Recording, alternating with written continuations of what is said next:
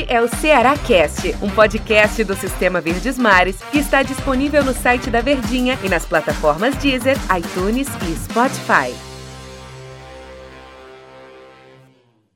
Um abraço para todos vocês que estão mais uma vez aqui no nosso Cearacast. Seja muito bem-vindo. Hora da gente conversar sobre as notícias do Vozão, que se prepara, né, para mais uma rodada de Campeonato Brasileiro para enfrentar o Atlético Goianiense. Mais um jogo daquele dos confrontos diretos. Depois do Ceará ter enfrentado, né, os times mais na parte de cima da tabela, começou a enfrentar ou enfrentar os seus adversários, pegar os seus adversários dos confrontos diretos, né?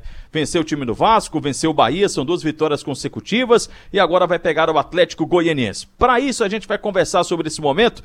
Eu sou o Antero Neto, ao lado do Daniel Rocha, para a gente bater essa bolinha aqui e conversar sobre, essa, sobre esse momento. Daniel, como é que tá, meu amigo? Tudo certo? Tudo bem? Fala, Anterito. Grande abraço para todo mundo ligadinho com a gente. Arruma um tempinho no dia, né, para ficar informado sobre o seu clube aqui nos nossos podcasts. Um abraço especial para a torcida alvinegra hoje aqui no Ceará Cast. Daniel Rocha, é... o Ceará pode. Eu estou muito ansioso, otimista esperançoso para esse jogo contra o Atlético Goianiense. Primeiro porque é um momento importante da competição, daqui a pouquinho a gente chega à reta final do campeonato, né? E o Ceará conseguiu nos últimos dois anos os sprints na reta final do campeonato, mas numa situação diferente, né? Ou por um objetivo diferente. Foi um objetivo da permanência. Muito mais há dois anos. No ano passado não teve tanto arrancada assim, não. Foi mais uma continuidade meio no sufoco. Mas uma, uma arrancada nesse momento representa visualizar coisas maiores, além de só uma permanência na Série A do Campeonato Brasileiro. E olha o que, é que eu coloquei, só uma permanência, né? Como se fosse pouca coisa continuar é na muito. Série A do Campeonato Brasileiro, né? Mas ele pode, e aí é onde eu vou chegar a esse ponto, além dessa questão é, do, do, sprint, da, da empolgação, de melhorar a sua colocação no campeonato, tem a questão psicológica, que eu sempre costumo falar também, às vezes eu comento aqui no, no podcast que isso também é muito importante, né? Você está no viés de alta. E o Ceará pode repetir o melhor desempenho, ou seja, uma, a melhor sequência que ele teve na quinta, sexta e sétima rodadas do Campeonato Brasileiro. Olha como demorou, que é a sequência de três vitórias seguidas. De, ele conseguiu lá na quinta, sexta e sétima rodada é, três vitórias consecutivas e pode repetir. Naquela oportunidade ele venceu o Bahia, venceu o Atlético Goianiense, venceu a equipe do Fortaleza, venceu o Clássico Rei. E ele pode repetir nesse momento. Demorou muito, né? Da quinta, sexta e sétima para a vigésima terceira, vigésima quarta e, se conseguir, na vigésima quinta rodada do Campeonato Brasileiro. Então, a, tem um aspecto psicológico muito importante aí, Daniel. E além, claro, também da questão da tabela. Você repetir seu melhor desempenho no Campeonato Brasileiro, poxa, é muito bom, né, Daniel? Isso aí também representa é, a situação dos adversários, né? Porque o Ceará nesse, era no iníciozinho do campeonato, o time ainda não tinha vencido até vencer o Bahia. E aí, finalmente, fez ali os seus primeiros três pontos carimbados na Série A, o que tira um peso, ganhou do Atlético Goianiense e veio motivado para o Clássico, quando venceu por 1 a 0 Aí é uma coincidência, mas talvez nem tanta. Talvez com uma amostragem maior daqui para frente a gente possa cravar isso. Mas é justamente a questão da fragilidade de determinados adversários e o momento em que você começa a se embalar. A diferença para esse turno é que, além de você ver uma distância se alastrando para a zona de rebaixamento, inclusive a pré-Libertadores, até mais próxima em matéria de pontuação, você vinha antes dessa vitória contra o Bahia de uma taca sofrida contra o Vasco no Castelão, aquele 3 a 0. E agora você já começou essa sequência um antes, que foi contra o próprio Vasco em São Januário, goleando então você tira aquela coisa de, poxa, não ganha fora de casa. Emenda com outra vitória contra o Bahia, mas fora de casa. Então, seis pontos fora. E aí, conquistando três pontos contra esse Atlético Goianiense, que é um jogo em que o Ceará tem sim obrigação de vencer. Não é porque fez jogos que não tinha obrigação que pode vacilar nesses. É, é os, é exatamente aí que você almeja resultados melhores ao invés daquela mesmice de fazer o que tem que ser feito e aí permanece e acabou-se.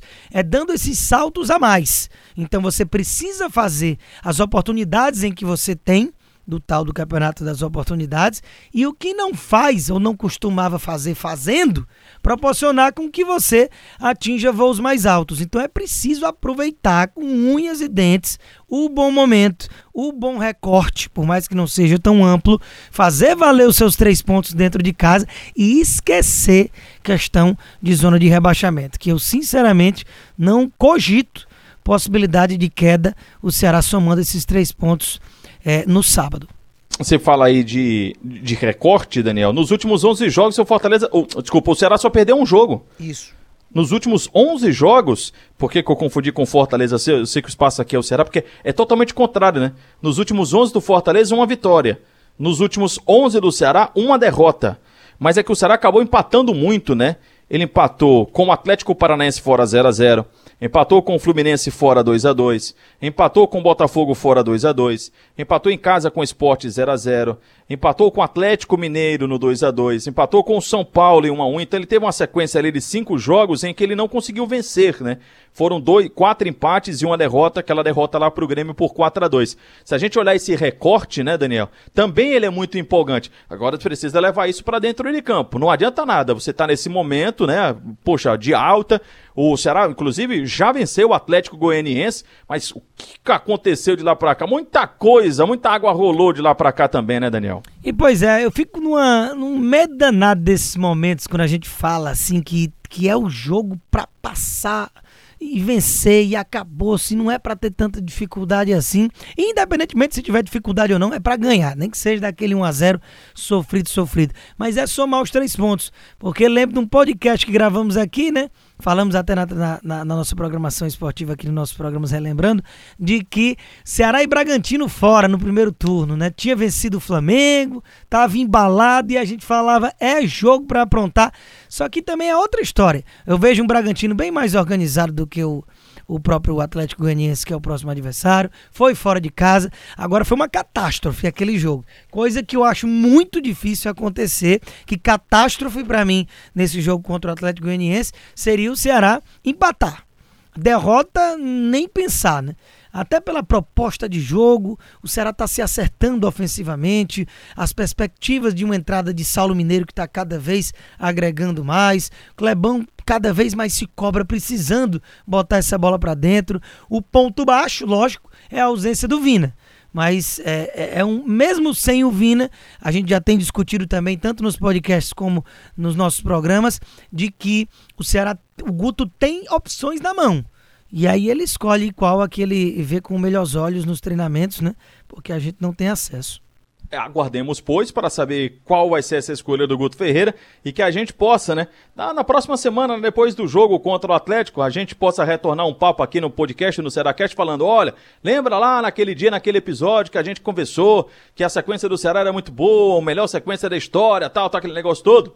Então, que a gente possa falar isso na semana que vem, até porque depois do Atlético vem um clássico rei, né? E todo mundo quer chegar embalado, todo mundo quer chegar empolgado para enfrentar o seu grande rival na Série A do Campeonato Brasileiro, que vai ser o último clássico rei do ano. Tivemos vários clássicos, mas esse será o último da temporada, né? De 2020, também consequentemente, mas da Série A do Campeonato Brasileiro. Vamos deixar para os próximos episódios, porque por hoje é só. Muito obrigado, Daniel Rocha. Tamo junto, Anterito. Todo dia estamos aqui, amanhã tem mais e todo dia o torcedor sabe que fica muito bem informado aqui nos nossos podcasts. É isso, valeu Daniel, um abraço, muito obrigado. Todo mundo também, obrigado pela companhia de vocês. Tchau, até amanhã. Este é o Ceará Cast, um podcast do Sistema Verdes Mares que está disponível no site da Verdinha e nas plataformas Deezer, iTunes e Spotify.